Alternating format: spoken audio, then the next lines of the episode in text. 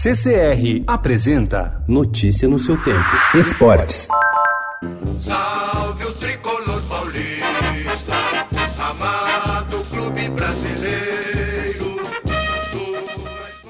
O São Paulo alcançou o objetivo que restava neste fim de temporada. Com a vitória por 2 a 1 sobre o Internacional na noite de ontem no Morumbi, a equipe tricolor se garantiu na fase de grupos da Copa Libertadores da América de 2020. A uma rodada do término do Campeonato Brasileiro, a diretoria deve intensificar o planejamento para o próximo ano.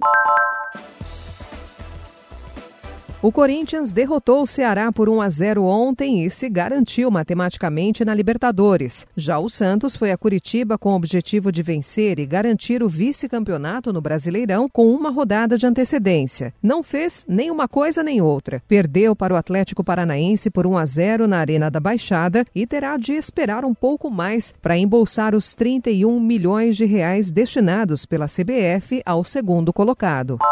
Sem vencer a cinco jogos, com o olhar já voltado para 2020 e justamente por isso correndo atrás de um novo treinador, o acerto com Jorge Sampaoli está bem encaminhado, o Palmeiras busca terminar a temporada de maneira digna. Esta noite faz contra o Goiás, às 7h15 da noite, no Brinco de Ouro, sua penúltima partida no Campeonato Brasileiro e espera encerrar o jejum.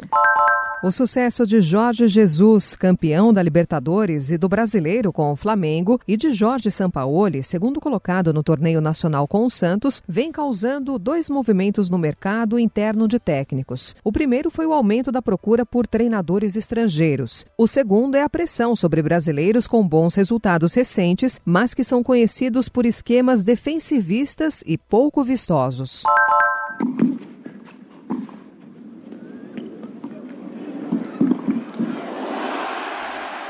Em um ano de pouco brilho para o tênis brasileiro, Luiz Stephanie foi a grata surpresa em 2019. Desconhecida do público em geral, a atleta de 22 anos faturou sete títulos na temporada, sendo um deles o seu primeiro troféu da WTA, a elite do tênis feminino. Todas as conquistas foram obtidas nas duplas, modalidade que ela pretende abraçar de vez em 2020, de olho nos Jogos de Tóquio. Notícia no seu tempo. Oferecimento CCR